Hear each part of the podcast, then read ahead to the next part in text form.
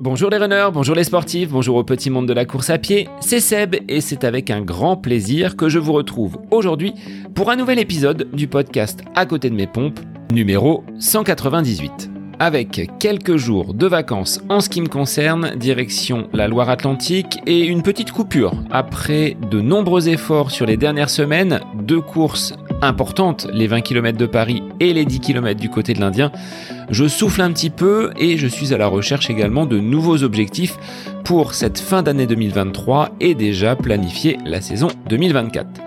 Alors, pas très loin de la Loire-Atlantique se trouve la Vendée et c'est justement là que réside Kevin, mon invité du jour, boulanger de métier et devenu marathonien à Tours le 24 septembre dernier. Il y a un an et demi de cela, Kevin était bien loin de vivre cette expérience du marathon en course à pied. Il a débuté sa pratique sportive par le football, après avoir officié pendant quelques années comme arbitre central, il a, après le Covid, rechaussé les crampons, mais son genou, fragilisé par une rupture des ligaments croisés, a de nouveau craqué.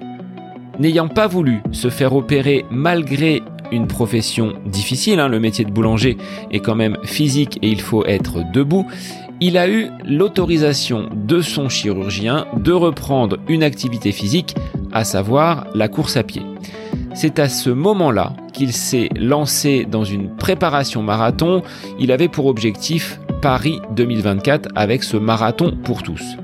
Après avoir fréquenté les salles de sport, étant adepte de la musculation, Kevin sait qu'il dispose d'une bonne structure physique pour braver ces 42 km du marathon. Il accorde également une grande importance à l'alimentation tout au long de cette préparation qui a duré 9 mois. Alors pour une première expérience sur la distance mythique, il boucle ses 42 km 195 en 2h49 et 54 secondes. Il se classe 22e et dans cet épisode, il va revenir sur ses émotions qui l'ont submergé et de cette aventure qui a duré 9 mois, soit l'équivalent d'une grossesse, de laquelle il tire beaucoup de positifs. Il nous indiquera qu'il a besoin de faire du sport et il tient à transmettre un message aux jeunes générations notamment sur l'importance de la pratique sportive. Pour Kevin, le running, la course à pied, c'est à la portée de tous. Il faut simplement oser se lancer des défis. Alors des défis, il en a plein la tête. Il se projette déjà du côté de Berlin, Séville et même du marathon des sables. Mais avant, il se préparera de la meilleure des façons pour tenter à Paris en avril prochain sur le marathon de battre ce chrono de 2h49 minutes. Un grand merci à toi Kevin d'avoir accepté l'invitation du podcast pour nous livrer tes émotions suite à ce cheminement très rapide, 9 mois seulement, vers ce marathon de Tours. Il est temps pour moi de vous laisser en compagnie de Kevin Fortino. 9 mois pour préparer un marathon, c'est le nouvel épisode du podcast À côté de mes pompes. Bonne écoute à vous. Bonsoir Kevin, merci d'être l'invité du podcast À côté de mes pompes aujourd'hui. Je te donne la parole puisque tu viens il y a seulement quelques jours de recevoir le titre de marathonien après seulement neuf mois de préparation. Donc euh, on se suit depuis quelques mois sur les sur les réseaux. J'ai suivi toute ta préparation et je te donne la parole aujourd'hui parce que tu as une ascension euh, assez spectaculaire. Le temps d'une grossesse pour accoucher de ce chrono de 2h49 et 54 secondes, euh, c'est très précis. Du côté de Tours, il y a seulement euh, 9 jours maintenant. Comment vont les jambes? Bah, Les jambes vont super bien. Déjà, bonjour tout le monde. Euh, bonsoir Seb. les jambes vont super bien. J'ai réussi à recourir deux fois du coup dans la semaine qui a suivi le marathon. Bon, des petites distances, hein. j'ai fait un 6 km et un 8 km histoire de, de voir si ça, si ça allait. Et du coup, aujourd'hui, j'ai repris vraiment l'entraînement, euh, parce que je vais partir sur un cycle VMA sur, euh, sur trois mois avant de repartir sur une prépa marathon de 14 semaines avant Paris, du coup, en avril. Donc, euh, non, non, plus, plus aucune charge musculaire. Donc, ça, ça fait vraiment plaisir parce que je m'attendais à avoir beaucoup plus de douleur que ça. Étonnamment, c'est plus au niveau des adducteurs où j'ai ressenti une gêne euh, jusqu'à jeudi, vendredi. Mais euh, sinon, euh, musculairement, non, non. Après, j'ai fait très attention. J'ai j'ai eu les kinés dès l'après-course. j'ai fait de la pressothérapie le dimanche soir, le lundi matin, le lundi soir. Donc grâce à, à, la boutique Running Conseil de Chaland qui m'avait loué le matériel. Et du coup, j'ai été voir mon masseur à Esnay le, dès le mardi matin pour finir entre guillemets d'avoir de soigner les jambes. Et du coup, comme ça, ça m'a permis de recourir dès mercredi. Alors Kevin, je vais te laisser te présenter pour que tu puisses euh, en dire un petit peu plus aux auditeurs sur euh, ta localisation géographique, sur euh, ton métier, parce que tu n'as pas un métier facile. Sur le plan des horaires, je dirais, pour caler des entraînements après une journée de travail comme la tienne, ça doit pas être simple. Donc, je te laisse la parole. Alors moi, du coup, c'est Kevin Fortino, j'ai 30 ans, je vis en Vendée, plus précisément à Maché. Euh, ce nom dira certainement quelque chose à certains auditeurs, parce qu'on en a entendu parler un petit peu en fait divers euh, durant l'été avec euh, un meurtre d'un monsieur sur sa femme par balle. Donc ça fait un petit peu la une des journaux, mâché. malheureusement, donc moi j'espère refaire redorer le blason de la, de la commune grâce à la course à pied au marathon. mais sinon, du coup, je suis boulanger à Saint-Christophe-du-Ligneron, donc à 10 minutes de mon domicile. Euh, je suis dans une entreprise artisanale. J'ai des horaires euh, de 5 heures, 4h30, 5 heures jusqu'à midi, midi et demi. Après, euh, du coup, j'essaye de m'arranger pour aller courir généralement après ma journée de travail. Heureusement, j'ai des horaires qui sont relativement fixes. On a rarement de surprises. à part, il y a des grosses journées de foire en été où, où là, généralement, je fais du 2h, 14h et c'est les dimanches. Donc j'ai fait, euh, il y a deux jours de foire dans la saison. Donc j'ai enchaîné mes sorties longues euh, après une courte sieste, généralement sur les coups de 17-18 heures, là où il faisait le plus chaud. En plus, euh, comme par hasard, c'était les journées les plus hautes en température, donc elles ont été un petit peu compliquées. J'ai même eu peur de faire n'importe quoi à ce moment-là, parce que est-ce que c'était pas le moment de repousser entre guillemets la séance et de la faire plus tard? Mais j'ai voulu rester fixé. Heureusement pour moi, il n'y a pas eu de bobo à cause de ça. Donc, euh, donc voilà. Après, à côté de ça, euh, je suis le papa d'une petite fille d'un an et demi. Donc, ça rajoute une deuxième journée de boulot en général à partir de 16 heures quand il aller la chercher euh, à la même. Donc, on essaie de concilier tout ça. En plus de ça, madame a sa propre entreprise en tant que fleuriste, donc dans la même commune où je travaille.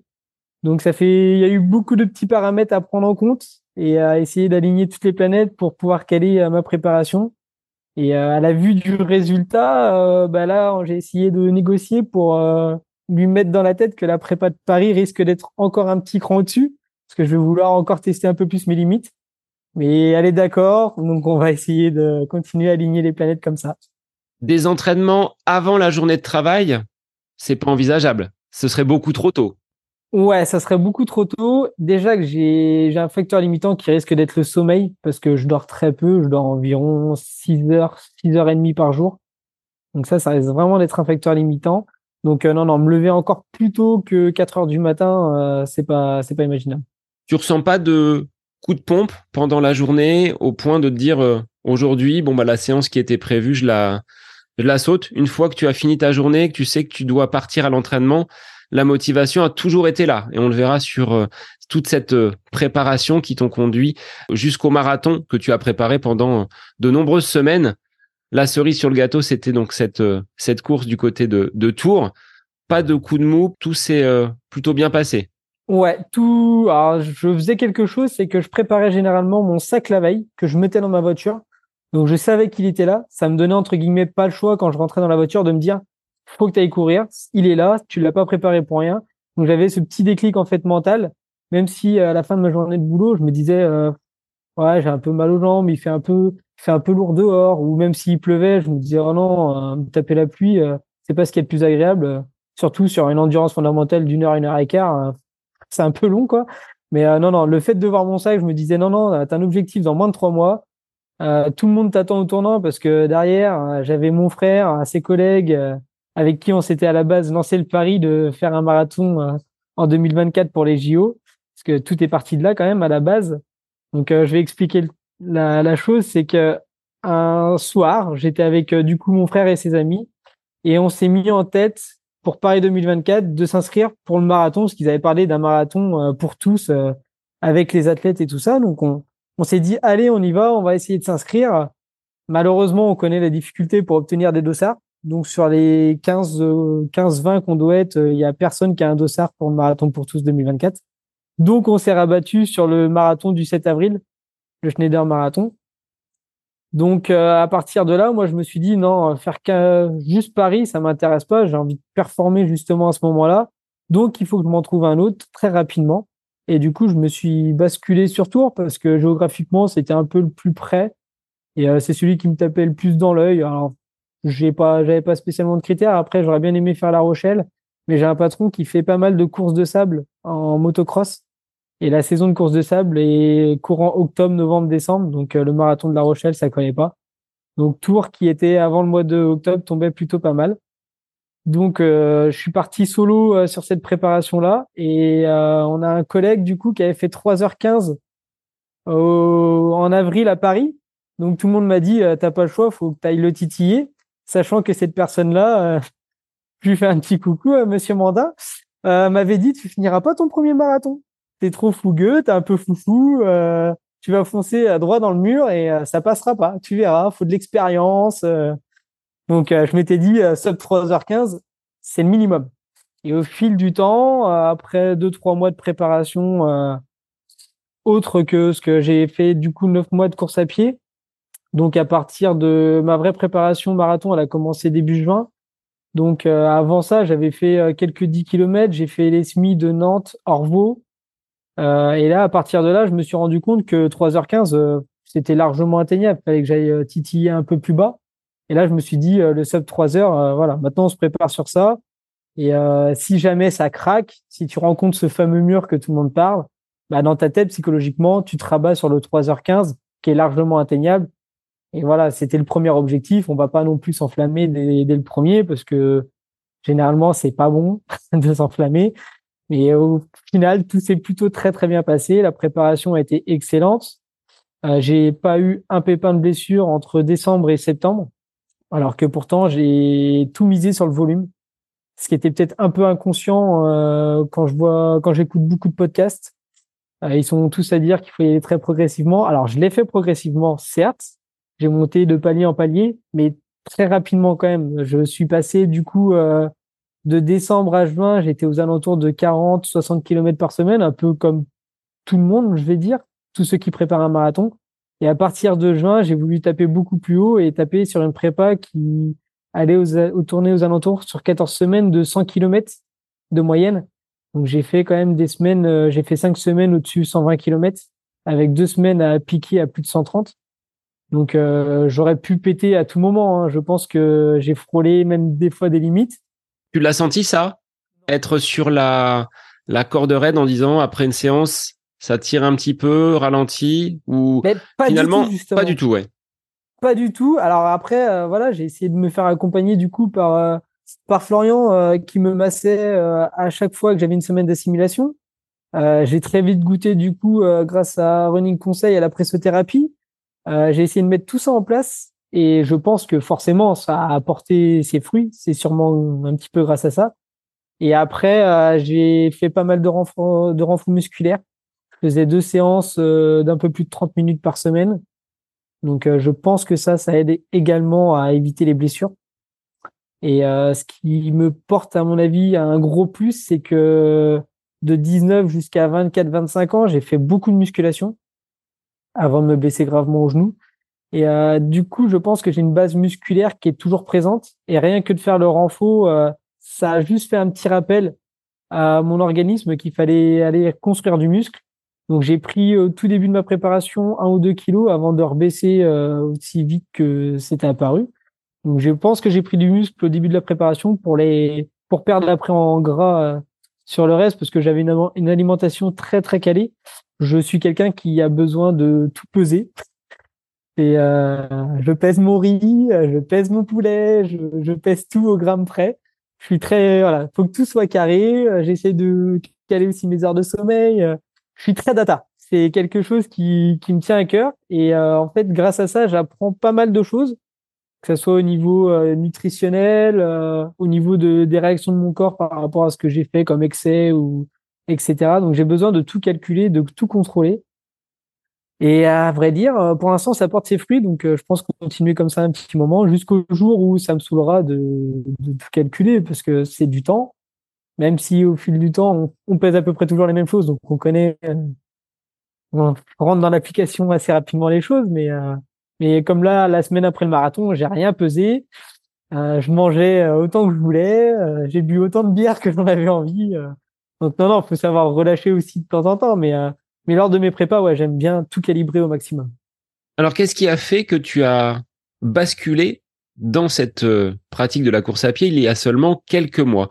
Qu'est-ce que tu pratiquais comme activité auparavant et est-ce que tu avais déjà euh, des, prémices de, de cette course à pied qui, euh, qui sommeillait en toi Alors, ce qui est rigolo, c'est que du coup, c'est après, enfin, pendant ma préparation, à force de courir, que je me suis dit, mais finalement, en fait, je le savais au fond de moi que j'étais attiré par la course à pied. Alors j'avais, j'ai une famille de footeux, mais euh, mon papa était footeux, mon mon frère était footeux. Donc qu'est-ce que j'ai fait étant petit? Je suis parti directement vers le football dès l'âge de 6 ans. Donc euh, j'ai fait du foot jusqu'à l'âge de 14 ans.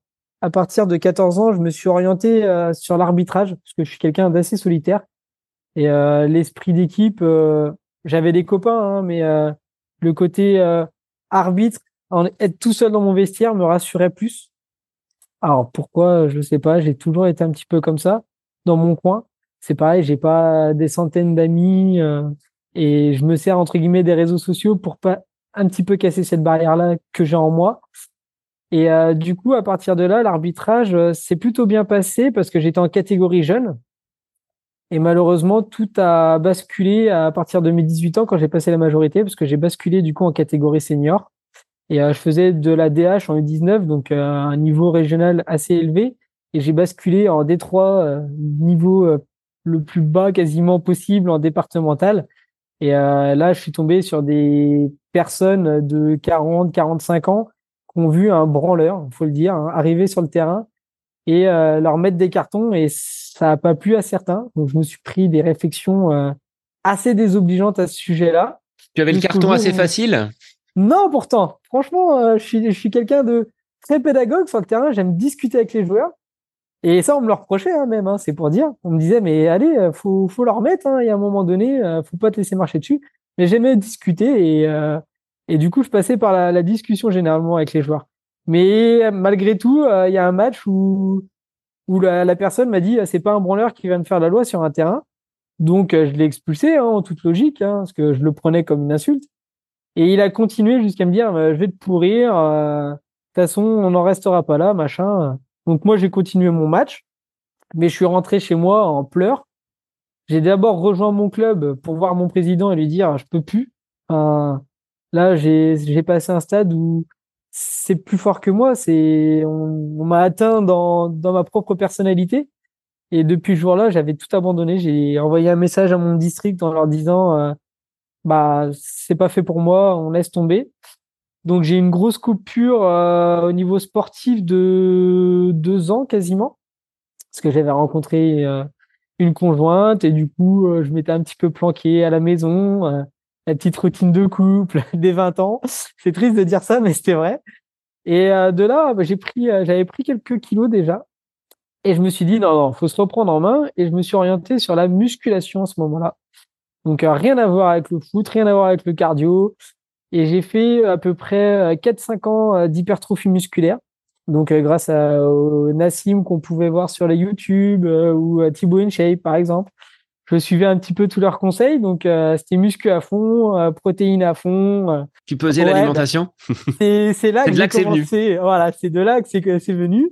Parce que j'ai vraiment calibré toute ma nutrition. J'ai essayé d'apprendre pourquoi fallait de la protéine, pourquoi fallait éviter les sucres rapides. Voilà, je me suis vraiment intéressé à la nutrition grâce à l'hypertrophie musculaire. Donc j'avais un petit niveau, hein, mine de rien, au bout de 4-5 ans, parce que j'avais pris une douzaine de kilos avec 6% de matière grâce au niveau du corps. Donc, euh, on voyait les veines. Euh, non, c'était plutôt sympathique hein, de, me montrer à la plage. Hein. Ça me faisait plaisir. C'était bête, mais ça me faisait plaisir. Parce que les gens regardaient et se disaient, le petit branleur, euh, il, est taillé. J'ai même craqué des t-shirts. Hein. C'est pour dire quand même que ma mère me disait arrête, c'est trop, c'est trop. Donc. Euh... Non, mais tu prenais du 14 ans peut-être. C'est pour ça que tu les craquais. c'est bien dit, bien trouvé. Non, non, non. En vrai, c'était ma taille, mais euh, mais non, je prenais, je prenais pas mal de poids, donc euh, c'est une belle période. J'ai j'ai plutôt apprécié cette découverte là. Mais je me suis mis du coup en couple avec ma conjointe actuelle, avec ma femme. Et de là, elle m'a dit, bah, par contre, c'est sympa, hein, mais euh, on va pas faire tout le temps euh, deux repas différents. J'ai envie qu'on puisse se faire plaisir ensemble, parce que voilà, la musculation, c'est du 7 jours sur 7. Alors, il y en a qui parlent de cheat meal, etc. Donc, on en faisait un, hein, un repas plaisir, entre guillemets. Mais euh, je trouvais, je me mettais beaucoup plus de barrières que là actuellement avec euh, la course à pied au niveau de la nutrition. Mais euh, et du coup, à partir de là, j'ai arrêté le sport pendant six mois, un an, et je me suis dit, allez, le foot, ça me manque. si je reprenais le foot, et malheureusement, au bout de deux mois, j'ai fait ma préparation avec mon club. Et au bout du troisième match de la saison, mon genou a totalement craqué sur un appui mon genou a été bloqué par l'arrière par un, adversaire et j'ai voulu pivoter à ce moment-là. Le corps a pivoté, mais le, genou est resté sur place. Et euh, là, du coup, euh, gros moment de solitude parce que je sentais mon genou se dérober au moindre appui que j'ai essayé de mettre en me relevant. Donc là, j'ai fondu en larmes totalement sur le terrain. J'ai hurlé. Tout le monde comprenait qu'il y avait quelque chose qui qui n'était pas mon habitude parce que généralement, j'avais pas tendance à hurler sur un terrain. Je m'appelais pas Marco Verratti, par exemple. Mais euh, du coup, euh, là, j'ai vu le genou gonfler. Je me suis dit que ça, c'était fini. J'étais faire un IRM. Là, il m'a annoncé du coup la mauvaise nouvelle euh, des ligaments croisés, comme tu as pu connaître Seb dans mes souvenirs. Et du coup, de là, j'ai eu une grosse remise en question parce que je me suis dit, bah, le foot, c'est fini. Il m'a parlé d'opération, mais vu que j'étais en période d'essai, du coup, chez mon employeur actuel, j'ai refusé l'opération parce que j'ai su que si je me faisais opérer, c'était arrêt de travail et du coup, euh, vu que j'étais euh, en essai, euh, c'était fini pour moi. Donc j'ai continué à travailler. j'ai été retourné, je suis retourné au boulot dès le lendemain de ma blessure. Donc j'ai travaillé sur une jambe. Et à 9h30 du matin, il m'a dit c'est pas possible, on rentre chez toi, repose-toi un peu, t'attends deux trois jours et tu reviens et, et ça ira mieux. Et j'ai travaillé du coup avec la telle tout le reste. Donc j'ai pas eu le choix que de remobiliser mon genou assez rapidement. Donc euh, je suis retourné à la salle de sport parce que j'ai tout misé du coup sur la musculation pour euh, resolidifier le genou et éviter cette fameuse opération. Et lors de la visite de contrôle du chirurgien, il m'a dit bon bah c'est simple, vu la musculature que tu as repris, tu es tout simplement en sursis. Ça peut repéter à n'importe quel moment si tu t'arrêtes de faire du sport. Par contre, tant que tu regarderas l'activité physique, ça devrait le faire. Activité physique qui doit peut-être être adapté parce que sur des déplacements latéraux, sur des changements de direction, c'est peut-être pas ce qu'il y a de mieux pour un genou dont les ligaments sont, sont arrachés. Comme tu l'as dit, hein, j'avais pris moi l'opération euh, comme choix numéro un pour éviter d'avoir ce sursis, comme tu l'as appelé. Bon nombre de sportifs passent par la case euh, renforcement, musculation, des ischios, des quadris pour euh, solidifier un petit peu cette zone périphérique du, du genou. Jusqu'aujourd'hui, ça te donne plutôt raison parce que tu arrives à pratiquer, avoir un volume assez important sans euh, que le genou te fasse te fasse défaut. Alors ouais, et du coup à partir de là, quand il m'a dit ça, j'ai dit ben je vais retourner sur les terrains, mais pas en tant que joueur du coup parce qu'il y a beaucoup plus d'appui instable. Mais l'arbitrage, il m'a dit ben let's go, tu peux y aller, euh, je te donne mon feu vert. Donc de là, j'ai repassé l'examen d'arbitre. J'avais 24 ans, donc j'étais un peu plus sûr de moi quand même qu'à l'époque où j'en avais 18. Et là, du coup, je rencontrais des joueurs qui avaient mon âge hein, maintenant, même s'il y en avait encore certains de 40 ans, mais j'ai rien contre les personnes de 40 ans, mais bon, voilà. Et du coup, ça se passait beaucoup mieux. J'ai malheureusement changé d'emploi. Je suis parti de l'artisanat pour partir euh, sur un poste de responsable en, en GMS. Ça a été euh, une opportunité euh, proposée par un ami qui était sur le papier très alléchante donc je me suis dit, c'est le moment de passer un cap et tenter de prendre des responsabilités. Malheureusement, je me suis enfermé dans ce poste-là. Je me suis mis une pression qui ne devait pas être la bonne.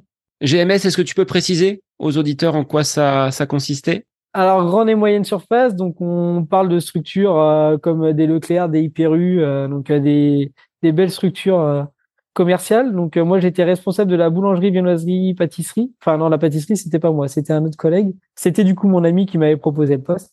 On s'était partagé les tâches. Et du coup j'avais une dizaine de personnes à responsabilité.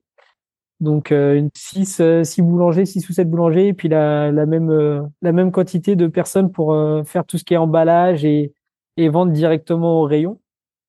Donc de là, je me suis mis beaucoup de pression, je me suis enfermé dans mon boulot, je, je ne faisais plus du tout de, de sport à part le, mon match le dimanche le dimanche après-midi. J'ai pris beaucoup de poids. J'ai pris à peu près 14 kilos en l'espace de, de 7, 7, 8 mois. Donc euh, ça fait. Et de là, en fait, j'ai sûrement pris trop de poids pour mon genou. Et au boulot, un, un lendemain, le lendemain où j'ai donné ma fameuse lettre de démission, le genou a recraqué en prenant un sac de farine, tout simplement, un truc tout bête.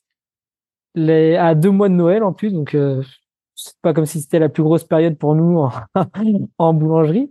Et euh, de là, je me suis dit bon ben là, rebelote, c'est fini. Euh, mais euh, encore une fois, je me ferai pas opérer, c'est pas la peine. On va prendre le temps. De là, j'ai totalement tout arrêté. J'avais donné ma lettre de démission parce que madame venait de m'apprendre qu'elle était enceinte. Et ça faisait trois, quatre mois qu'elle l'était. Et elle m'a clairement dit, bah là, t'es en train de louper la grossesse à cause de ton boulot. Parce que t'es un fantôme à la maison. Donc, euh, je me suis dit, bon, bah, ça peut pas durer comme ça. Je change, je reviens en artisanat. J'ai eu la chance, du coup, que mon ancien patron me rappelle quand il a appris euh, le fait que je me sentais pas bien où j'étais pour me re-embaucher du coup euh, dans mon entreprise actuelle. Et euh, du coup, j'ai repris le sport en décembre. Donc euh, j'ai eu un mois, euh, un mois, un an d'arrêt de sport parce que le genou avait craqué à Hyperu en octobre, si je dis pas de bêtises, octobre-novembre. Et du coup, j'ai repris le sport qu'en décembre 2022. Donc là, de là, ça a été plus dans l'optique de perdre du poids, tout d'abord. Tu l'expliquais par quoi cette euh, cette prise de poids? Le stress, les responsabilités, le fait d'avoir euh, bah, tout ce que tu devais gérer en plus de ton activité première, celle de, de, boulanger, mais qui là était mis un peu au second plan par euh, ses responsabilités et cette gestion de des ressources humaines, je dirais. Alors ouais, je pense que c'est dû à tout ce stress que je me suis mis et du coup j'avais tendance à beaucoup plus grignoter où euh, vu que je rentrais plus tard que ce que j'avais l'habitude, bah, j'allais me faire un sandwich au lieu de me faire une vraie assiette. Euh, du coup, quand je me levais à 16-17 heures, ben, je regrignotais quelque chose et, et tout ça cumulé, bah, les kilos se sont enchaînés. Je pense que la grossesse de madame a peut-être eu aussi un petit effet pervers en moi et je m'en suis pas rendu compte. Une petite couvade. Voilà, exactement, comme on dit. Donc, ça a peut-être pas arrangé les choses.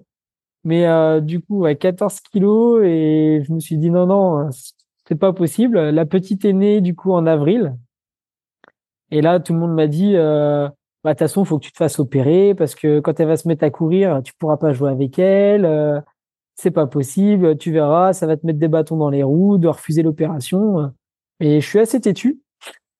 Et là, je me suis dit non, non, non, non, c'est pas la peine. En décembre, je reprends, euh, dès que j'ai plus aucune douleur, je reprends à courir pour perdre ce poids-là et après on verra ce qu'on fera. Et du coup, j'ai repris à courir vraiment euh, par des 4 5 kilomètres en marchant. Quand je regarde actuellement euh, ces anciennes activités euh, du début de reprise, quand je vois mon cardio comment il était et à l'allure où j'allais, je me dis waouh, il y a quand même eu un sacré chemin de parcouru quand même en neuf mois.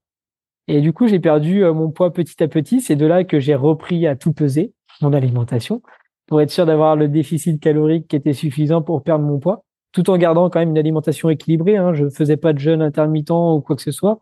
Je ne me privais pas non plus de, de glucides ou, euh, mais par contre, voilà, je savais qu'il fallait limiter les quantités tout en se faisant plaisir à côté.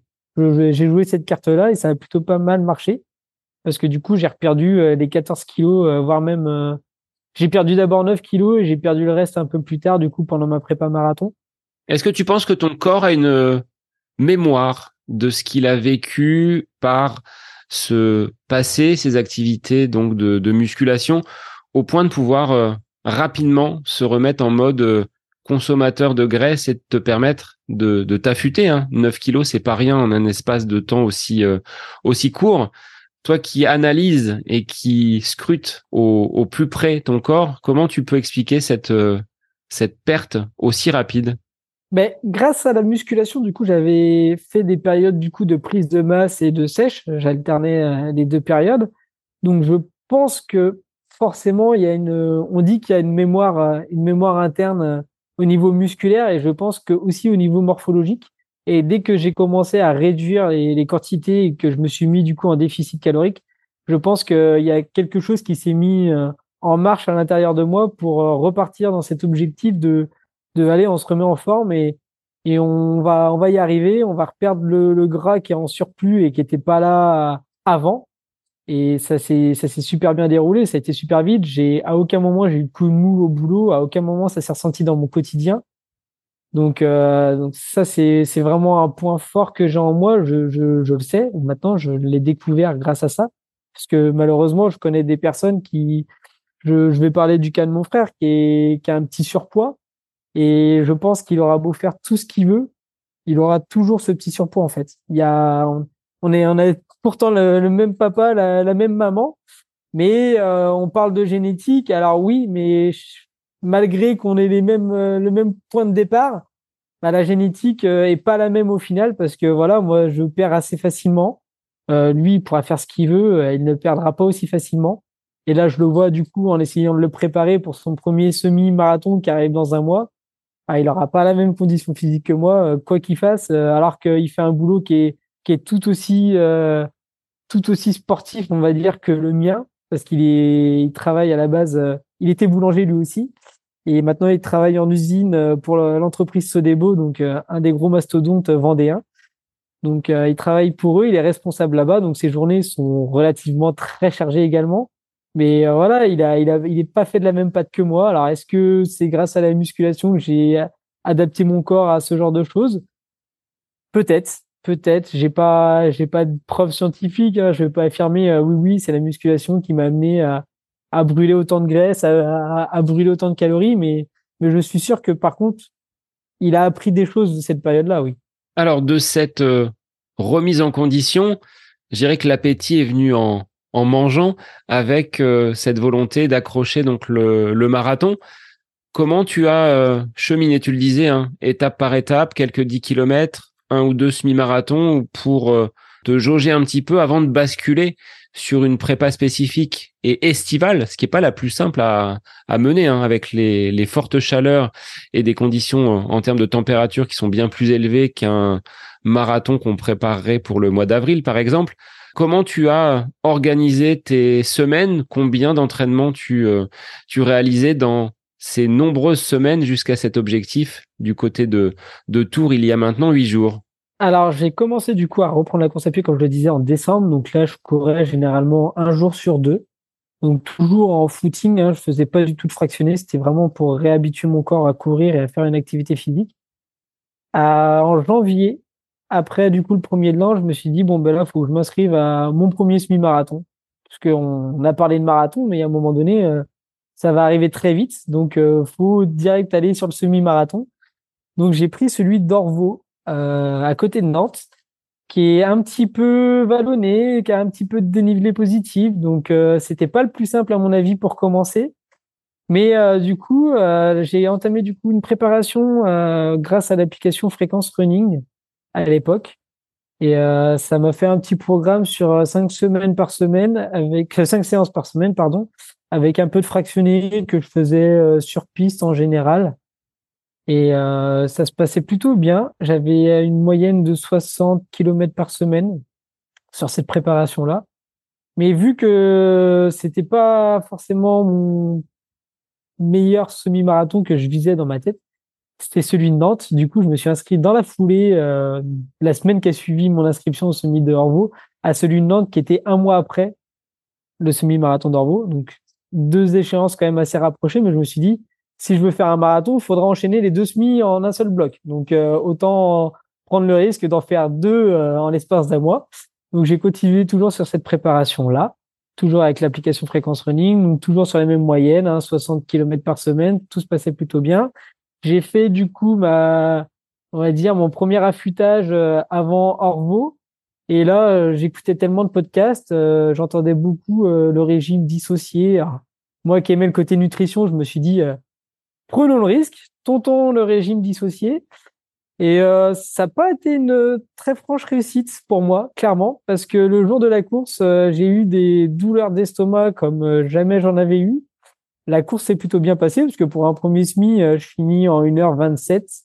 Donc avec 200 mètres de dénivelé positif sur le semi, je pense que c'était pour un premier plutôt correct. J'étais content de ma perf, hein, j'ai fini en pleurs.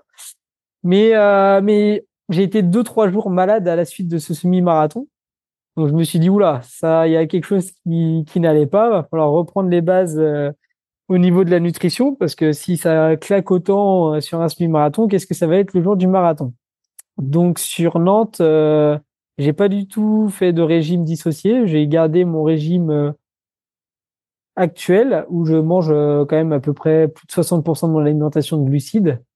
Et euh, à part les trois les trois jours, donc le jeudi, vendredi, samedi d'avant course, où là par contre j'ai passé à un niveau supérieur en termes de glucides, où j'étais sur 10 euh, grammes euh, par rapport à mon kilo de poids de corps en glucides. Au lieu d'une baguette tradition, tu passes à deux baguettes tradition sur le jeudi, vendredi, samedi. Suis plus riz les trois jours avant. Le riz passe mieux que la baguette. C'est plus facile à, à manger pour moi. Donc non, non, par contre, c'était du le paquet de 500 grammes de riz passait au quotidien. Donc euh, ça faisait des belles plâtrées de riz quand même. Alors c'est pas ce qui est le plus agréable, hein, je le cache pas, mais vu que c'est trois jours avant l'échéance, c'est pas non plus dérangeant. C'est voilà, on a son objectif en tête et on reste focus sur l'objectif. Et à Paris, malgré euh, à Paris, à Nantes, malgré un temps qui était pas top top parce que sur une portion de 3-4 km sur l'île de Nantes, on s'est pris un vent de face qui nous a tous fait ralentir énormément. On a tous perdu à peu près 20 secondes au kilomètre sur ces 3-4 km. Ça nous a mis un gros coup d'arrêt. Je finis en 1h24 11. Donc euh, ma barre de passer sous les 1h25 que j'avais en tête a été franchie. Mais il m'en fallait plus. J'étais pas hyper content de moi. C'est du coup me dire que le temps était pas de la partie. Je me suis dit, euh, je peux faire beaucoup mieux que ça. Mais par contre, niveau intestinal, tout s'est super bien déroulé. Euh, je suis passé à ce moment-là sur la marque, euh, du coup, sur mon premier marathon, sur mon premier semi-marathon, été avec la marque Overstimes. Je sais pas si on le prononce comme ça. Oversteam, oui, après, euh, tu peux le prononcer à l'anglais si tu veux. C'est Made in Bretagne. Ah oui, d'accord, je savais même pas. Donc, on va le prononcer à la française. Pardon pour eux. Et du coup, j'avais eu, ouais, j'avais tourné qu'avec leur gel et pour moi, ils avaient un goût très sucré. Donc, c'est vraiment un, un ressenti personnel. Et du coup, je suis passé sous Morten euh, sur le semi de Nantes. Et, euh, et, là, du coup, ça s'est plutôt très bien déroulé. Donc, sur le semi, je tournais qu'avec leur boisson. J'avais pas de gel sur moi. Je porte ma boisson avec mes flasques. Et du coup, euh, c'était assez facile d'absorber les flasques sur le semi-marathon. J'ai pas ressenti le besoin de consommer de gel à ce moment-là. Par contre, du coup, sur ma prépa marathon, c'est là où j'ai basculé, du coup, à partir de juin sur cette préparation-là. J'ai vraiment euh, tout misé sur, euh, sur mes ravitaux où j'ai commencé à les utiliser, euh, que ça soit gel et boisson en même temps, sur toute ma préparation, toutes mes sorties longues.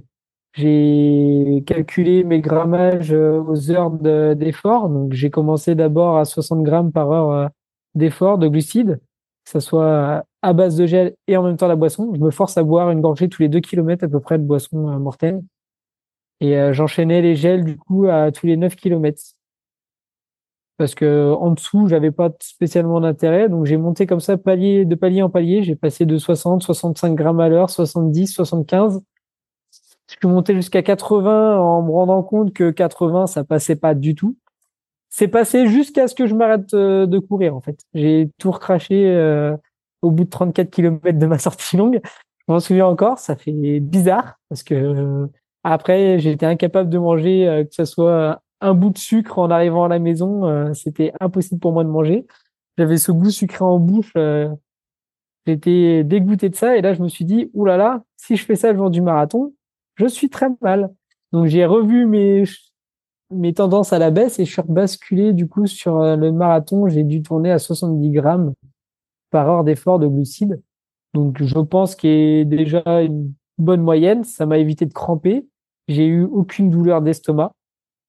Donc, euh, sachant qu'à Tours, c'est des gobelets pour boire au ravito. J'ai misé du coup sur ne pas boire d'eau sur leur ravito à eux, mais de porter du coup mes 750 millilitres d'eau à boisson, boisson d'effort sur moi dès le départ et en me forçant du coup à continuer à boire tous les deux kilomètres dès le départ pour garder du coup ce, cet apport en glucides depuis le départ jusqu'à l'arrivée.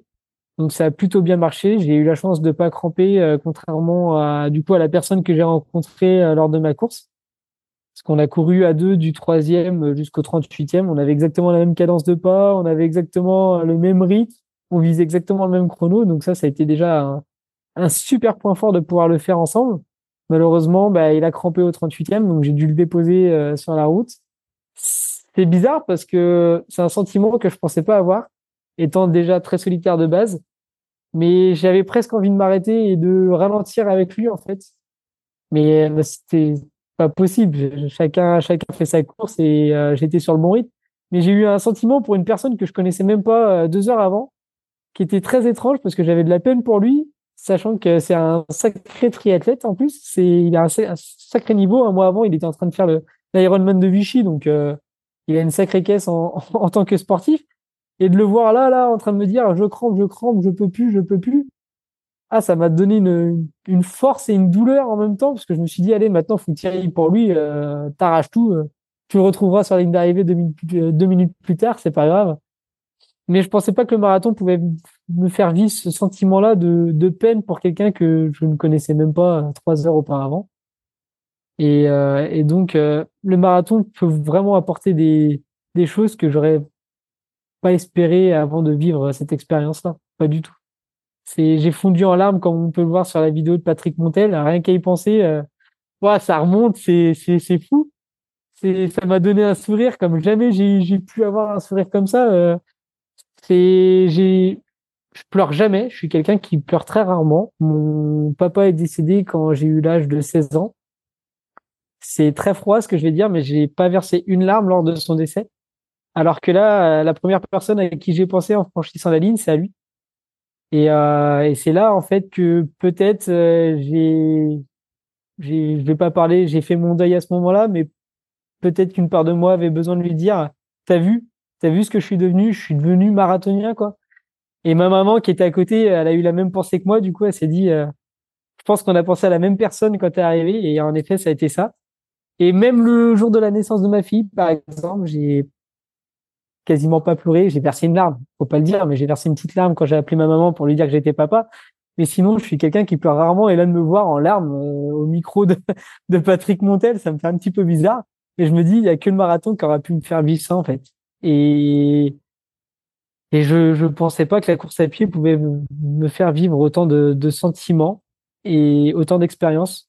Par exemple, d'être avec toi ce soir, c'est un honneur parce que quand je vois les personnes que tu as pu écouter, que tu as pu enregistrer, d'avoir ma petite place dans ce monde-là, je me dis euh, ah ouais quand même, Kevin, euh, tu tu deviens tu deviens quelqu'un, tu tu peux être fier de toi et ça c'est quelque chose qui me fait plaisir intérieurement parce que je suis quelqu'un qui est plutôt euh, je vais pas dire que j'ai le syndrome de l'imposteur mais j'ai toujours peur d'avoir besoin de me, justifier auprès de, de quelqu'un quand je dis quelque chose en fait et euh, et ça c'est pas toujours facile. D'ailleurs, euh, je l'ai vécu du coup avec mon emploi de responsable, parce que je me disais, il y a un jour ou l'autre, il y a un de nos boulangers qui va me dire, euh, tu nous dis n'importe quoi, t'es un fraudeur en fait, t'es pas boulanger toi. Et je pense que c'est une des choses qui m'a mis, euh, qui m'a mis la pression. Et grâce à la course à pied, à Instagram également, parce que du coup, j'essaie de de faire partager cette passion sur Instagram. Et aujourd'hui, d'être ici à vous parler, c'est ça me permet de, de libérer tout ça et de me rendre compte que non, je dis pas que des bêtises. J'ai une expérience maintenant que je peux faire partager aux gens. J'ai une expérience de, de primo marathonien, on va dire. J'espère que c'est pas le premier. Ça, c'était le premier, mais ce sera pas le dernier. Ça, je vous le jure. Déjà, il y aura Paris en avril. Je me suis déjà préinscrit pour Berlin en septembre 2024. Bon, je fais partie de la loterie. Hein. J'ai pas encore fait 2h45 euh, marathon, donc euh, je suis obligé de passer par la case euh, loterie. Mais euh, non, non, j'espère bien continuer les aventures marathon, au moins jusqu'à jusqu'en 2030. Et après, j'ai un autre objectif en tête en 2030, mais on en viendra, on viendra peut-être en parler un peu plus tard. Mais pour revenir, Kevin, sur ton marathon et sur ta place aujourd'hui hein, dans cette interview du, podcast, c'est que j'apprécie, moi, d'aller à la rencontre d'auditeurs, de personnes qui sont comme moi, des anonymes des pelotons, et qui ont une histoire derrière à faire partager. C'est ce que tu nous fais partager ce soir à travers ton vécu, à travers ton parcours de sportif, à travers ces émotions que tu as euh, euh, vécues de l'intérieur au niveau de, de ce marathon. Toi qui te dis euh, un petit peu solitaire, comment tu as vécu toute cette préparation? Est-ce que au vu de ce que tu avais mis en place. On sent le côté très carré, très cadré. Euh, les semaines d'entraînement, c'est, euh, je l'ai vu, hein, quand on va sur ton compte Instagram, c'est des tableurs, c'est euh, des, des, calculs savants, tant de kilomètres, tant de pourcentage. Est-ce que finalement tu as été surpris de ce que ton corps a pu te faire vivre sur la course en elle-même, où tout était programmé et tu le savais déjà à l'avance Alors, au début de la prépa, j'étais sûr de moi. C'était voilà, je savais que le programme était calé, euh, mes semaines étaient déjà toutes préparées euh, sur tableur comme tu le disais ou sur feuille papier. Donc je savais que trois mois après j'aurais telle séance tel jour. Mais sauf qu'arrivé à un mois à peu près de l'échéance, lors des dernières sorties longues de 2h30, 2h45 où il y avait des grosses portions à allure marathon, je me suis dit oh là là ça va pas du tout. Et en plus malheureusement on est tombé sur les les deux trois semaines où il a fait extrêmement chaud euh, fin août. Et là je me suis dit ça passera jamais, jamais je peux tenir cette allure sur 42 km. Donc euh, le gars qui était très sûr de lui avec ses tableurs euh, a eu un gros coup de mou et notamment lors d'un d'une d'une sortie longue c'était bah, la dernière le dimanche. la dernière grosse sortie où là je suis rentré et j'ai dit à ma femme clairement c'est mort, j'y arriverai pas. C'est, foutu. Mes jambes, mais jamais elles tiendront 42 km à cette allure-là. J'ai, j'ai pas du tout la force de, le faire. Je suis pas préparé pour ça. C'est beaucoup trop tôt. Et elle m'a dit, mais, n'importe quoi. tout est carré. Tu l'as fait de A à Z. T'as pas eu un pépin physique. Tu manges correctement. Et là, je me suis dit, voilà, elle a peut-être raison quand même. Donc, euh, allez, on, se retrousse les manches. On va faire l'affûtage. Généralement, ils disent que l'affûtage euh, permet de, entre guillemets, euh, rattraper tous les petits bobos ou euh, même la capacité physique. J'ai entendu dire qu'on gagnait 3, entre 3 et 5% de capacité physique grâce à l'affûtage. Donc, je me suis dit, allez, peut-être que c'est vrai. Et finalement, ça va passer crème. C'est programmé comme ça. Donc, on va faire confiance, entre guillemets, aux sciences des, des de ceux qui préparent les plans d'entraînement parce que du coup euh, pour la prépa marathon j'étais passé sous campus coach et plus fréquence running. Et euh, du coup c'était la première fois que je faisais un plan campus. Et je me suis dit allez on va faire confiance à leur truc euh, running addict il arrive bien à faire le marathon en 2h37 en suivant le plan alors pourquoi pas moi. Après le petit défaut que je donnerais du coup au plan campus c'est que ils partent sur un maximum de 5, 5 séances par semaine sachant que c'est ce que je faisais déjà pour ma prépa semi-marathon, j'ai voulu taper beaucoup plus en volume. Et euh, du coup, je suis passé à 7 séances par semaine. Donc, j'ai juste rajouté des endurances fondamentales pour pas traumatiser mon corps. J'ai gardé euh, leur, euh, leur séance de fractionné comme c'était écrit. Par contre, voilà, je me suis rajouté des séances d'allure fondamentale et pour adapter du coup le volume progressivement. Comme j'ai exactement suivi la courbe qu'ils annonçaient sur leur plan d'entraînement, sauf que du coup, j'ai suivi les mêmes pourcentages qu'eux. Sauf que j'ai rajouté, moi, l'allure fondamentale en plus. Donc, euh, eux, ils étaient sur une moyenne de, au maximum, c'était 70 km, je crois, dans la semaine. Et moi, du coup, je suis monté à, j'ai doublé, en fait, le volume que eux euh, annonçaient. Et euh, du coup, je me suis dit, bah, j'ai fait du volume en plus. Donc, certaines vidéos que j'écoute, ils disent de plus on fait de volume, mieux c'est pour les marathoniens. Donc, allez, on va à fond dedans. J'avais entendu un champion de marathon, alors je sais plus lequel c'est, c'était dans les anciens champions, qui disait une prépa marathon, c'est pas moins de 80 km par semaine de moyenne si on veut faire moins de 3 heures, sinon c'est pas possible. Donc j'étais parti sur ces bases-là. Et euh, voyant que ça tenait plutôt pas mal, j'ai continué à monter progressivement du coup pour euh, être à 100 km de moyenne dans, dans la semaine. Même maintenant, aujourd'hui, là, que je viens de reprendre de courir, quand je regarde mes semaines où j'étais à 130 km par semaine, je me dis, mais comment mon corps a fait pour faire ça en fait. Jamais j'aurais cru au, débat de la, au début de la préparation tenir un volume comme ça. Quand j'entendais Johan Durand euh, sur RMC Running dire qu'il faisait ce genre de ce genre de semaine, je me disais mais c'est un monstre le mec. C'est euh, alors je suis loin des des Nicolas Navarro, je crois, qui, qui tournent sur du 200 km par semaine. Je suis loin de, de ces champions-là. Hein. À la différence, Kevin, qu'ils n'ont pas une activité de boulanger oui, ah derrière. Oui, tout à fait, tout à fait. Hein. Ou euh, à contrario, euh, quelqu'un que je suis beaucoup et qui pour moi est un exemple de fou, c'est Anaïs Kemener, du coup, qui a son boulot à côté et qui arrive à faire des semaines à 170, 180 là, sur sa semaine, euh, sur sa prépa Berlin. C'est waouh, chapeau parce que derrière, faut avoir le sommeil, faut avoir la nutrition adaptée parce que c'est pareil, vu qu'on travaille à côté, ben, on brûle aussi des calories en travaillant. Hein. Donc, euh, faut manger deux fois plus que certains, je pense, athlètes qui font 200 km dans la semaine. Donc, euh, on va essayer d'adapter tout ça pour la prépa de Paris, parce que du coup, je vais essayer de miser sur pareil le volume, en essayant d'augmenter du coup de 10% le volume que j'avais sur euh, cette prépa tour pour euh, essayer d'aller un peu plus loin, un peu plus fort sur la prépa de Paris. C'est pareil, je vais continuer à suivre le plan campus, mais du coup sur les séances de fractionné, vu que j'augmente encore plus le volume, il faut que j'augmente forcément un petit peu le fractionné parce que la balance sera plus sera plus vraiment exacte. Donc euh, je sais pareil, je vais essayer de rajouter euh, deux trois séries à chaque fois euh, sur ce que eux annoncent à la base pour essayer de de récupérer un petit peu le volume de fractionné que j'aurais perdu si j'avais juste augmenté mon volume d'endurance fondamentale. Donc, est-ce que je vais atteindre mes limites euh, sur cette prépa-là? Euh, Mon corps me le dira.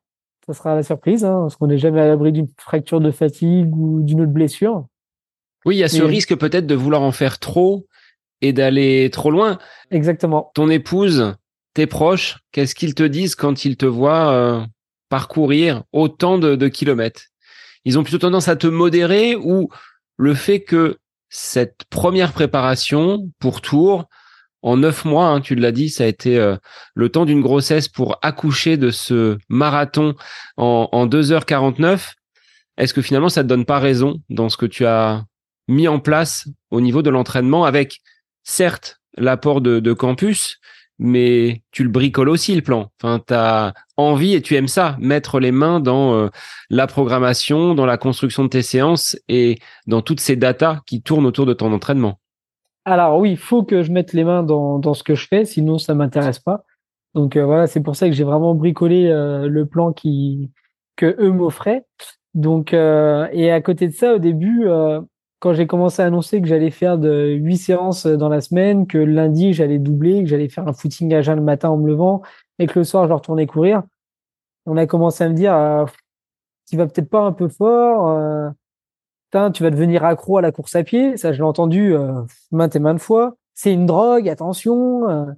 Mais mais non non, je, je restais dans mon optique. Et là maintenant que j'ai fait ce chrono là bah, ce qui est rigolo, c'est que bah, du coup, on partage euh, mon contenu et du coup, je sais que je les rends fiers d'avoir fait ce chrono-là. Et au contraire, maintenant, c'est eux qui me poussent à continuer, à aller encore plus loin, plus fort, parce qu'ils se disent, bah, si tu as fait ça avec juste neuf mois de course à pied vraiment réel à ton actif, bah, si, si tu t'arrêtes là, il y aura une part de gâchis, en fait. Donc, euh, notamment mon beau-frère qui est, qui a fait beaucoup de courses à pied à une période, qui maintenant s'oriente plus sur le trail, me disait au début attention à pas trop t'emballer, euh, tu vas tu vas mettre de côté ta famille parce que ça va te demander beaucoup de temps. Mais vu que madame a réussi à m'aider à jongler entre toutes nos activités avec le bébé et à elle aussi euh, prendre sa part dans, ma préparation, hein, mine de rien, parce que bah, il y a certains soirs, je lui disais, ben, rentre pas trop tard euh, de ta fermeture pour que je puisse aller courir. On essayait de, c'est pareil, le dimanche midi, quand elle me disait, ben, est-ce qu'on pourrait pas aller refaire un repas avec euh, une de nos familles? Bah, je disais, bah non, j'ai ma sortie longue. Donc elle aussi, il fallait qu'elle accepte un peu de, de jouer euh, le jeu avec moi. Donc ça a été, à mon avis, pas toujours évident de faire accepter mes choix, hein, notamment au niveau de même des amis que sur lesquels j'ai annulé quelques soirées pour euh, me dire non non faut que j'ai mon quota de sommeil je travaille demain matin. Euh, le dimanche j'ai ma sortie longue de 30 bornes. Si j'ai trois heures de sommeil avec deux trois bières euh, dans le corps c'est pas la peine quoi. Donc euh, je leur disais niette hein, je suis désolé je suis à deux mois d'une échéance qui me tient vraiment à cœur. Donc ça ils l'ont compris. C'est euh, c'est quelque chose qu'ils ont accepté même eux. Et du coup bah là au contraire ils me disent bon alors le prochain marathon c'est quand donc euh, ça fait vraiment plaisir parce que je me dis bah ils étaient tous sceptiques et au final maintenant ils sont tous derrière moi.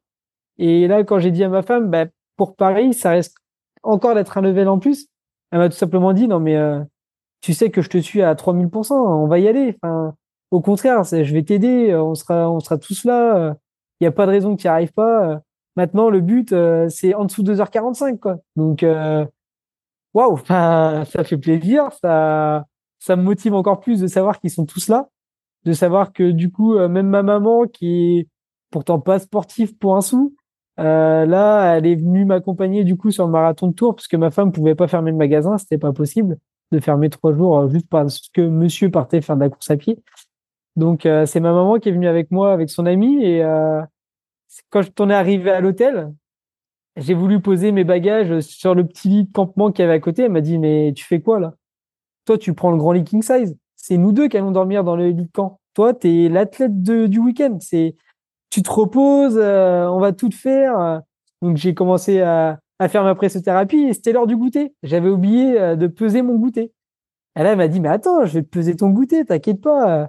Elle m'a fait euh, au petit soin, comme si j'étais un athlète pro pendant trois jours. C'était quelque chose de fou. Et, et, à la fin du marathon, elle m'a dit, bon, ben on repart quand maintenant ensemble pour le prochain marathon? Donc je me suis dit, ah ouais, ça lui a vraiment plu comme, comme atmosphère. Et, et là, de savoir qu'elle est prête à me suivre euh, dans toute l'Europe, parce que du coup, je vise Berlin, j'aimerais bien faire Valencia comme tout bon marathonien, euh, Séville, euh, j'aimerais bien faire euh, Amsterdam, parce que c'est une ville qu'on avait visitée et qui me tient à cœur. J'aimerais bien faire aussi le marathon de Florence en Italie, qui est une ville que je trouve magnifique. Et elle m'a déjà dit, non mais on y va, quoi. On y va, je viendrai avec toi. Par contre, il y a qu'un défi où elle est pas prête à venir avec moi et parce que de toute, façon, elle ne pourrait pas. C'est le marathon des sables. Elle m'a dit euh, ça, par contre, euh, là, t'oublies, euh, tu ne me feras pas venir dans le Sahara avec toi, oublie l'idée. Donc ça, on oublie.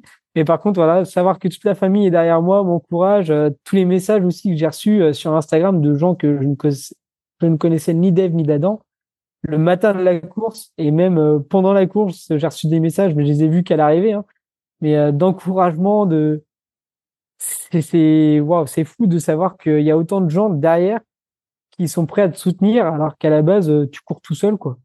Et au début de tout ça, tout le monde était un petit peu réticent à l'idée que je me lance à, à, fond dans le marathon et à annoncer que j'allais faire ces volumes-là sur 8 euh, 7 séances par semaine. Et au final euh, bah maintenant c'est presque eux qui vont me dire "Eh, allez, faut y retourner là." Et puis on va passer un capot dessus. Hein. Donc on verra. Bah, J'espère que du coup, sur la prépa de Paris, les 10% euh, vont satisfaire ma famille euh, en petit plus et que du coup, mon corps acceptera aussi ces 10% parce que ça risque de pas être rien pour lui quand même parce que ça va faire des beaux volumes. Mais, euh, mais non, non, on va essayer de continuer à miser sur, sur les petits plus au niveau du massage, de la récupération, la pressothérapie, l'alimentation qui est toujours cadrée. Donc, normalement, ça devrait passer. C'est ce que je me dis. Si je reste carré dans, mes idées et mes convictions, il n'y a pas de raison que ça passe pas. Si je me prends le mur, euh, je serai le premier à avouer que je me suis planté et puis c'est tout. Mais si j'essaye pas, je le saurai pas, tout simplement. Est-ce que Kevin, tu en ressors aujourd'hui bien plus confiant? Tu parlais tout à l'heure d'un syndrome de l'imposteur, que tu n'étais pas peut-être légitime d'être là, à cet endroit-là, à cette place-là, que ce soit professionnellement ou peut-être euh, dans ta vie euh, personnelle. Est-ce que auréolé du grade aujourd'hui de marathonien, ça te, ça te donne des ailes?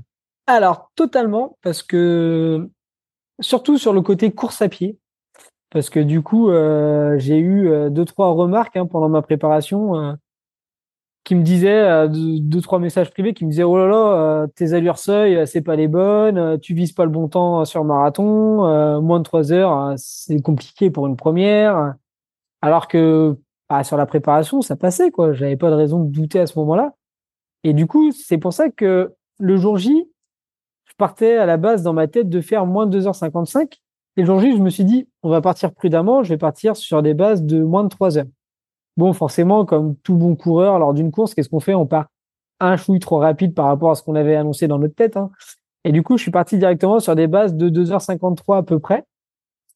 Donc le premier semi, on l'a bouclé en 1h26-20. Et euh, tout le monde parle de ce fameux mur et, au final, le mur, bah, moi, au 30e, j'ai tout simplement accéléré. Je suis passé de 4,03 euh, au kilomètre d'allure moyenne sur les 30 premiers kilomètres. Je suis descendu à 3,55 sur les 30 derniers kilomètres. Donc le, deux, le deuxième semi, je l'ai fait en une 23,10. Et rien que le fait d'avoir fait euh, une course comme ça, je me dis, mais en fait, je suis légitime dans ce que j'ai fait. J'ai, je prouve que j'ai fait les bons choix lors de ma préparation, que ceux qui me disaient que je faisais pas les bonnes séances, que je tapais des allures trop hautes, bah non, finalement, parce que est-ce que j'ai pas été trop prudent du coup là à vouloir être, euh, comme il disait, euh, relax les 30 premiers kilomètres? Peut-être, parce qu'aujourd'hui, bah, j'ai pu recourir dès le mercredi, donc c'est à dire que j'avais pas si mal aux jambes que ça. Est-ce que j'ai vraiment tout donné? Donc il y a une petite part de regret en fait de les avoir écoutés. Donc euh, je me dis, fais-toi confiance à 200%, c'est toi qui as raison, écoute ton corps, t'es es légitime, t'as as raison de le faire fais-toi confiance. Et du coup, euh, je vais essayer vraiment de me focaliser que sur moi, que sur ma perception de l'effort et pas sur ce qu'on peut dire à côté et, et d'avoir peur d'être jugé, en fait. Ça, ça, faut que je le zappe. Et voilà, je vais essayer de me faire confiance vraiment et de, de partir sur les bases du moins de 2h45. Et là, on pourra me dire, bah, tu y arriveras peut-être pas. Bah, je lui dirais, bah, dans ces cas-là, euh, pourquoi j'ai accéléré euh, à partir du 30e comme un dératé? Alors que généralement, on dit que c'est là où on est censé ralentir il y a quelque chose qui est pas logique. J'ai battu mon record sur mon deuxième semi-marathon sur un marathon en fait. Donc c'est pas c'est pas logique de faire un RP sur un semi-marathon euh, sur la deuxième partie de ton premier marathon. Il y a quelque chose qui est pas qui est pas normal là-dedans. Donc euh, je me suis sûrement pas assez écouté, j'ai voulu trop faire confiance entre guillemets au jugement des autres et je le regrette un peu mais encore une fois, j'ai appris de ça et la prochaine fois, je me ferai confiance à 200% et puis basta, on oublie les autres. Sur toute cette préparation, qu'est-ce que tu retiendrais comme euh, vraiment le point positif, ce que tu as le plus aimé? Ce que j'ai le plus aimé, euh, c'est la découverte des sorties longues, tout simplement, parce que je connaissais pas les sorties de plus de deux heures avant de faire ma prépa marathon. Parce que sur le semi, euh, gros, maximum, on montait à une heure et demie de course à pied. Donc là, faire des vraies sorties longues, dire j'ai ma sortie longue du dimanche, comme les marathoniens qu'on entend sur tous les réseaux, ouais, j'étais fier de ça. Ça, ça m'a fait vraiment plaisir. Et euh, surtout, le de pouvoir courir tous les jours, j'ai vraiment trouvé un bonheur là-dedans qui est, indescriptible pour moi. Parce que là, du coup, être deux jours après le marathon euh, sans pouvoir courir, parce que voilà, j'avais des petites charges au niveau des, des ischios quand même, bah, j'étais pas bien. J'avais tout de suite envie de remettre les chaussures. Donc c'est pour ça que dès le mercredi, euh, je les ai remises. Hein parce que c'était plus fort que moi. J'ai vraiment découvert quelque chose euh, de, devenu accro, en fait. Ouais, je suis devenu accro. Ah, j'entends déjà ceux qui me disaient ouais, c'est une drogue, t'as vu euh, Je les entends déjà revenir au galop en me disant t'es drogué, hein, t'es drogué. Hein. Bah ouais, je suis peut-être drogué à ça. Ouais, peut-être. Mais c'est une drogue qui me fait du bien, qui est pas dangereuse en soi pour la santé, sauf si euh, on va jusqu'à la blessure. Mais pour l'instant, mon corps me dit que j'ai raison d'avoir fait ça. Donc, euh, je vais continuer à l'écouter et on va éviter les blessures pour montrer à ceux qui disent que je suis accro que j'ai pas été trop loin dans cette pratique-là. Après, euh, forcément, à côté de ça, euh, je vais pas me dire que je me suis privé parce que moi je le fais par envie, mais euh, mais à côté de ça, on me dit bah ouais, mais tu manges pas exactement euh, tout ce que tu aimerais. Alors si, je le fais parce que la course à pied est plus importante que maintenant en fait l'alimentation plaisir je vais dire les fast food euh, voilà je vais je vais je vais dire les, les noms mais euh, à côté de ça tous les jours je vais manger mon sneakers tous les jours je vais manger mon petit lu. Tous les jours je vais manger mes BN petit déjeuner. Et je vais boire mon verre de coca après ma course. D'ailleurs je me suis fait lyncher sur Instagram en postant un verre de coca. C'est oh, n'importe quoi. Il y a trop de sucre. C'est pas une alimentation saine. Et oui mais ça me fait envie en fait. Hein, j'ai envie de sucrer, je vais boire mon verre de coca. Ça rentre dans mon alimentation qui est calculée encore une fois. Donc euh, non, non, j'ai pas de raison de me priver de quoi que ce soit. Alors j'évite les fast-foods, ça c'est sûr. Et, euh, la dernière semaine avant le marathon, euh, j'ai évité toutes les matières grasses, etc. Mais mais non, non, j'ai appris à manger autrement, à me refaire plaisir en mangeant des féculents tous les jours, mais en changeant les épices tout simplement. J'ai appris en fait à cuisiner d'une autre façon. Du coup, c'est plus ma femme qui me fait à manger, c'est moi qui fais à manger. Et, euh, du coup, euh, même elle, du coup, ça lui a fait gagner un peu de temps parce que elle a ça en moins à gérer à la maison. Et du coup, j'ai pu découvrir, voilà, changer les épices, changer les accompagnants. ouais, j'ai appris à cuisiner grâce à la course à pied. C'est triste hein, de dire ça, mais, mais c'est vrai. Et ça me fait presque plaisir maintenant de faire la cuisine comme ça. Donc, ça m'a apporté ça. Après, forcément, il y a, il y a le côté maintenant objectif qui, qui me fait envie. Euh, J'espère. C'est ambitieux, hein, ce que je vais dire, c'est même très très ambitieux. Mais euh, si un jour je peux me rapprocher des 2h30, parce que je me dis que sur un premier marathon, être sous les 2h50, c'est pas donné à tout le monde. Donc, euh, dans les 5-10 ans à venir, si je continue à courir tous les jours, pourquoi moi je serais pas capable d'arriver en dessous les 2h40, voire sous les 2h30 si je reste rigoureux comme je le suis, s'il n'y a pas de pépin physique c'est très ambitieux, j'en suis conscient. Mais si ma femme est prête à me suivre, comme elle me l'a dit, euh, je vois pas pourquoi tous les deux, voire même tous les trois avec Isaline, on serait pas capable d'y arriver et de me pousser euh, dans ce chemin-là. Donc euh, ouais, il y a le côté compétition que j'ai appris grâce au marathon. Tu as besoin de l'objectif pour aller te, te, challenger?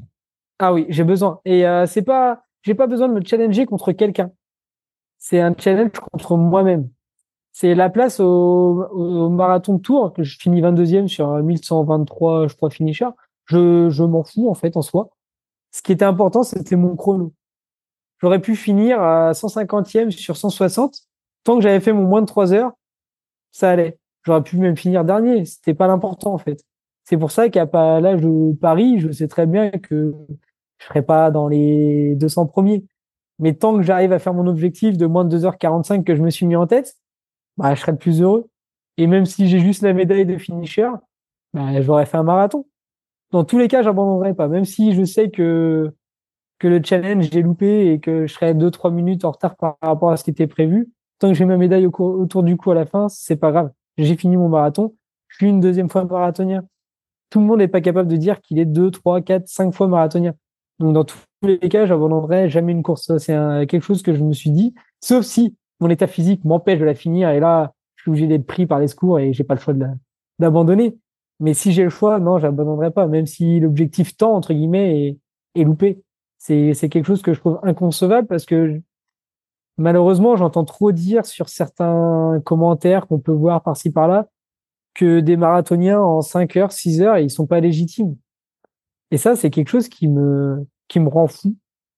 Parce que je me dis que ces gens-là, qui le finissent en 5-6 heures, ils ont sûrement pas le même parcours de vie.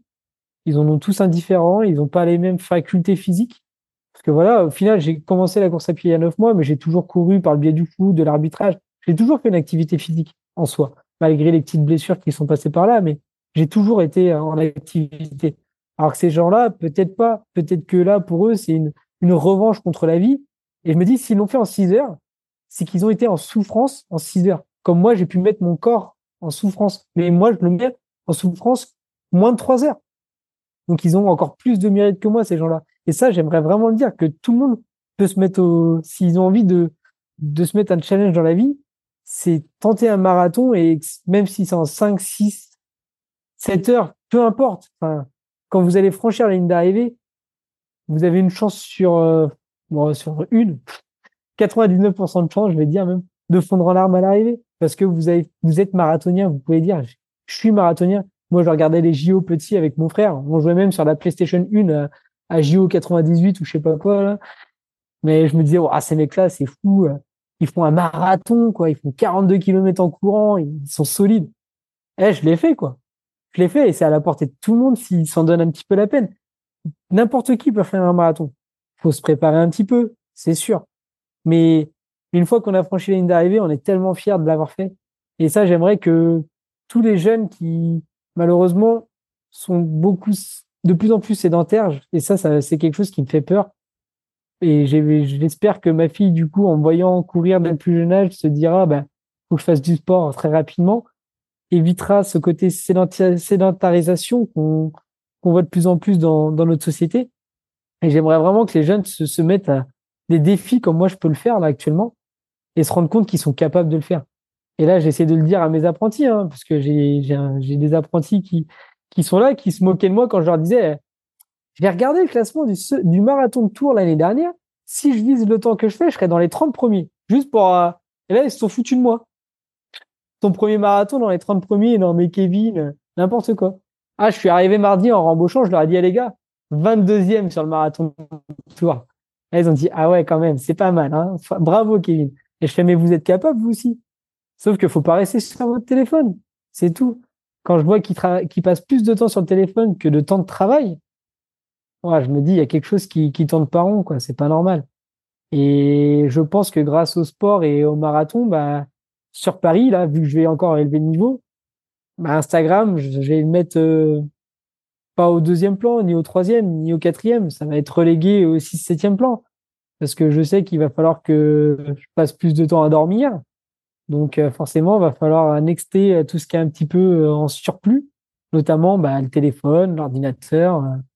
Et ça, je pense que le sport peut permettre vraiment de, combattre cette sédentarisation qu'on qu'on voit trop autour de nous, en fait.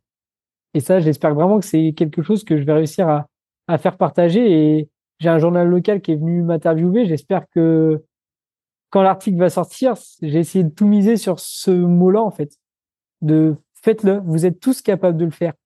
On s'en fout du chrono. Tant que vous avez atteint votre propre objectif, comparez-vous pas aux autres. C'est, le marathon, c'est une bataille contre soi-même.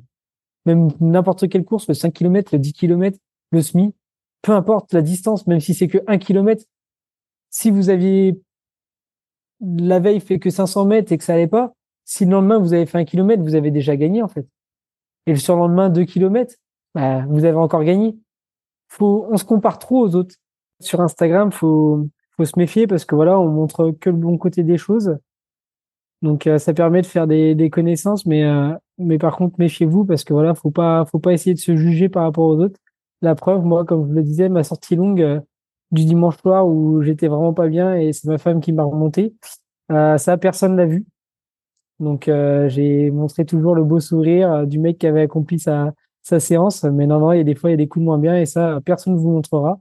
Mais à côté de ça, voilà, ça permet de faire des, belles rencontres et, euh, du coup, euh, voilà, je te laisse souligner une histoire de vie qui, qui m'a tenu à cœur et malheureusement, elle a encore tendance à, à se comparer aux autres et à se dire euh, ouais, je suis nul, etc. Mais j'ai fait sa rencontre du coup sur Instagram et on s'est on s'est vu pour la première fois en vrai lors d'une d'une sortie organisée par la marque Brooks cet été, qui faisait du coup tout un pèlerinage le long de la côte ouest pour faire découvrir leur marque et, et leurs chaussures. Et, euh, et cette fille-là, elle avait jamais euh, couru auparavant et elle a eu une histoire de vie très compliquée qui l'a emmenée sur une tentative de suicide. Et heureusement pour elle et heureusement pour nous, n'a pas mis fin à ses jours. Elle a réussi à, à renaître de ses cendres. Et, euh, du coup, elle a fait cette sortie avec moi en se mettant une pression de dingue parce qu'elle avait peur de terminer dernière, alors que c'était surtout pas une course, hein, c'était juste un run plaisir. Mais elle s'était mis une pression, mais, euh, mais tellement folle qu'au final, quand elle est arrivée au bout, déjà, elle n'était pas dernière, donc ça lui a fait plaisir. Et en plus de ça, elle avait couru pour la première fois de sa vie 5 km, quoi. Et, euh, et ça, c'est quelque chose qui, qui rend tellement heureux pour elle, qui l'a rendu heureux et qui m'a rendu tellement heureux de voir ça que, euh, que ouais, j'espère vraiment continuer à vivre ce genre d'émotion grâce à la course à pied. Et, et comme je disais, mon frère qui va tenter le marathon, lui ne visera pas un sub 3 heures comme moi dès le premier marathon. Mais même s'il le finit en 4, 5, 6 heures, bah, il y aura la même, euh, il y aura la même émotion au bout tant qu'il aura passé la ligne et qu'il aura la médaille autour du cou. Et ça, je pense que c'est le plus important et c'est vraiment le mot que j'essaie de faire passer. Tant que vous vous battez contre vous-même et que vous réussissez à vous battre chaque fois, c'est le plus important. Faut arrêter de se comparer à, euh, à chaque fois à Pierre, Paul ou Jacques, alors que vous, généralement, vous ne connaissez même pas la personne qui est derrière l'écran. Ça se trouve, alors oui, il aura couru son 2h35, mais il sera mis plus bactère à, à ses séances d'entraînement. Il se sera peut-être euh, fait une fracture de fatigue une semaine après le marathon, tellement qu'il aura poussé la machine. Mais ça, il ne vous en parlera pas, il ne vous le montrera pas. Alors que vous, vous serez toujours en pleine forme. Vous continuerez votre petit bonhomme de chemin et peut-être qu'un jour, ça sera vous qui passerez devant lui. Mais ça, vous ne le saurez même pas. Donc, euh, faut éviter de tout regarder à chaque fois et de vouloir se comparer. Et je pense qu'il faut vraiment essayer de se centrer sur soi-même. C'est le plus important. Quels seront, au-delà de ce marathon de Paris en avril 2024, tes futurs défis? Tu parlais tout à l'heure de sable, tu parlais tout à l'heure de d'un marathon mais un petit peu plus exotique dans le sable marocain. Est-ce que c'est quelque chose qui vraiment t'attire cette, euh, cette ailleurs avec euh, là beaucoup moins de, de, bitume, mais une expérience de vie qui sera, qui sera tout autre? Alors oui, j'ai parlé de marathon des sables. Alors c'est une expérience que je compte faire, mais euh, c'est pas pour demain. Ça c'est clair. Même au niveau budget, il va falloir le préparer sérieusement parce que c'est pas le même tarif qu'une inscription au marathon de Tour. Donc non non, c'est quelque chose que j'ai en tête. J'ai la chance par le boulot de ma femme elle a un client à Saint-Christophe-du-Vigneron, donc ma petite commune où on est moins de 3000 habitants, qui l'a déjà fait à 4-5 reprises. Donc euh, quand il a commencé à parler de course à pied avec elle, et par le pur hasard, hein, euh, j'avais parlé à Roman de, cette envie d'un jour de faire l'ultime marathon des sables comme objectif euh, final. J'avais dit ça la semaine d'avant et lui il arrive en disant ah votre chérie je l'ai vu courir ben, moi aussi je cours j'ai fait plein de marathons j'ai fait Séville Balance enfin tout ce que je veux faire et j'ai fait un jour euh, le marathon des sables et je suis retourné même 4-5 fois le refaire. A fait le marathon des sables euh, dans le Sahara, euh, en plein désert. Oui, oui, c'est ça. Et là, fait, mais il m'en a parlé la semaine dernière, c'est son objectif de toujours. Et là, du coup, j'ai pris contact avec lui parce que je pense que à 60, il a un peu plus de 60 ans, je crois. Il a un tas de trucs à m'apprendre sur ce sujet-là. Donc, je vais prendre contact avec cette personne et je vais essayer de de boire toutes ces connaissances. Et j'espère, ouais, vers mes 40 ans, donc entre 5 et 10 ans, pourquoi pas refaire le, pourquoi pas faire un jour le marathon des sables. Et en plus de ça, si je le fais assez rapidement, euh, cette personne n'avait pas prévu de le refaire. Et comme il a dit, si je peux t'accompagner, si je suis toujours en forme pour pouvoir t'accompagner, je le ferai avec, euh, avec un grand plaisir. Donc ça met un petit challenge en plus euh, pour que ça soit pas trop trop tard, parce que bon, à 60 ans, je suppose qu'il il va pas faire le marathon des sables à 75 ans, quoique pourquoi pas, mais mais ouais, je pense qu'il va falloir que je me mettre les bouches et doubles pour euh, un jour faire ce, fameux marathon des sables et pouvoir avoir cette médaille de finisher qui qui me fait pas mal envie, ouais. Mais je pense que avant ça, il va falloir que je me rôde déjà sur la route, que je me fasse plaisir sur les le vrai marathon. Et j'espère aussi un jour faire le 100 km de Millau, euh, entre guillemets, en préparation de ce marathon des sables. Donc euh, ouais, j'ai quelques petites euh, échéances en tête euh, bien fixées. Et ouais, j'espère les atteindre, ça c'est clair. Kevin, comme tu le sais, j'ai toujours une traditionnelle dernière question. Alors, ça n'a pas été, je pense, beaucoup le cas sur ces dernières semaines avant le marathon de Tours, vu que tu as borné et il y avait de la course à pied tous les jours. Mais en période un petit peu plus off, quel serait ton instant à côté de tes pompes? Un moment où tu apprécies euh, ne pas parler de course à pied, ne pas avoir d'activité sportive au, programme? Qu'est-ce que l'on fait? Alors moi qui suis très très famille, parce que j'en ai parlé un peu tout le long du podcast entre euh, ma maman, mon frère, c'est un bon repas tous ensemble avec mes neveux, mes nièces, parce que maintenant on est quand même une sacrée famille. Mon frère a quatre enfants, ma sœur en a trois. Donc quand on fait des tablés, euh, il y a quasiment trentaine de personnes maintenant autour de la table. Donc c'est un bon repas en famille, sachant qu'on est tous fouteux et tous fans de l'Olympique de Marseille. Bah, si on peut mettre en fond euh, un petit match de l'OM et une victoire, euh, c'est, notre moment plaisir à nous tous. Et voilà, généralement on passe des bons moments. On finit avec un mal de tête parce que tout le monde essaye de parler euh, plus fort que tout le monde, mais c'est tellement sympa et ça fait plaisir de se retrouver à chaque fois. Donc c'est vraiment cet instant-là qui est le plus important pour moi. On refait le match après le repas alors. C'est ça. généralement, en ce moment, on est plus souvent déçu qu'heureux, mais, euh, mais on espère que ça va changer. on l'espère. Et de mon côté, bah, je te souhaite une très belle euh, préparation à venir. Si des auditeurs veulent euh, te contacter et venir suivre ton actualité, par quel moyen on peut te, te suivre? Alors, il y a mon Facebook, Kevin Fortino, donc mon nom et mon prénom, tout simplement. Et sinon, le plus facilement, c'est via Instagram avec euh, tout simplement tout attaché, court, kéké, court. Un grand merci Kevin d'avoir euh, bah, livré cette euh, préparation, cette passion, ces émotions qui t'animent après ce beau premier marathon du côté de Tours, neuf mois seulement après avoir entrepris ton début de, de carrière pédestre. Ben, merci à toi Seb hein, pour ce pour ce podcast et continue parce que tu m'as accompagné euh, sur bon nombre d'endurances fondamentales qui sont des fois parfois très longues. Et du coup, ça me permet d'apprendre de, chaque personne que tu as pu euh, faire intervenir dans ton podcast. Donc, euh, c'est un honneur pour moi d'avoir pu parler avec toi. Et comme je te l'avais dit juste avant, il n'y a plus qu'à. C'est ça. Et c'était écrit sur ma main le jour J. Hein. Je l'avais écrit et euh, j'ai pas eu trop besoin de le regarder. Hein. Mais, euh, mais je me ferai pareil à Paris et du coup, ça permet de repenser à, à ces podcasts et à toutes ces histoires de vie en même temps. Merci à toi. Un grand merci. Et pour les auditeurs, je vous retrouve dès la semaine prochaine pour un nouvel épisode aussi inspirant que celui de Kevin. C'est euh, le rendez-vous du vendredi du podcast À côté de mes pompes. Bonne semaine à vous.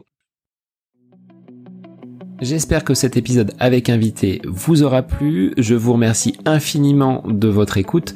Pour euh, faire remonter le podcast dans les classements, je vous invite à laisser une petite évaluation sur Apple Podcast, 5 étoiles, un petit commentaire, ça me fera énormément plaisir et vous permettrez au podcast d'être remonté, diffusé, euh, déployé sur euh, ces différentes plateformes de façon euh, bah, plus importante encore qu'il n'est actuellement. Et puis je vous invite à me retrouver sur les différents réseaux, hein, Facebook, Instagram. Laissez votre petit message, votre commentaire, ça me fait plaisir d'échanger avec vous. Si vous avez des questions, si vous voulez voilà, échanger sur quelconque sujet en lien avec la course à pied, mais pas que, parce que le sport c'est une philosophie de vie et c'est une passion qui nous anime de façon commune, donc n'hésitez pas à venir échanger avec moi. Sur ce, je vous souhaite une bonne fin de semaine, un bon week-end et je vous dis à la semaine prochaine pour un nouvel épisode du podcast à côté de mes pompes.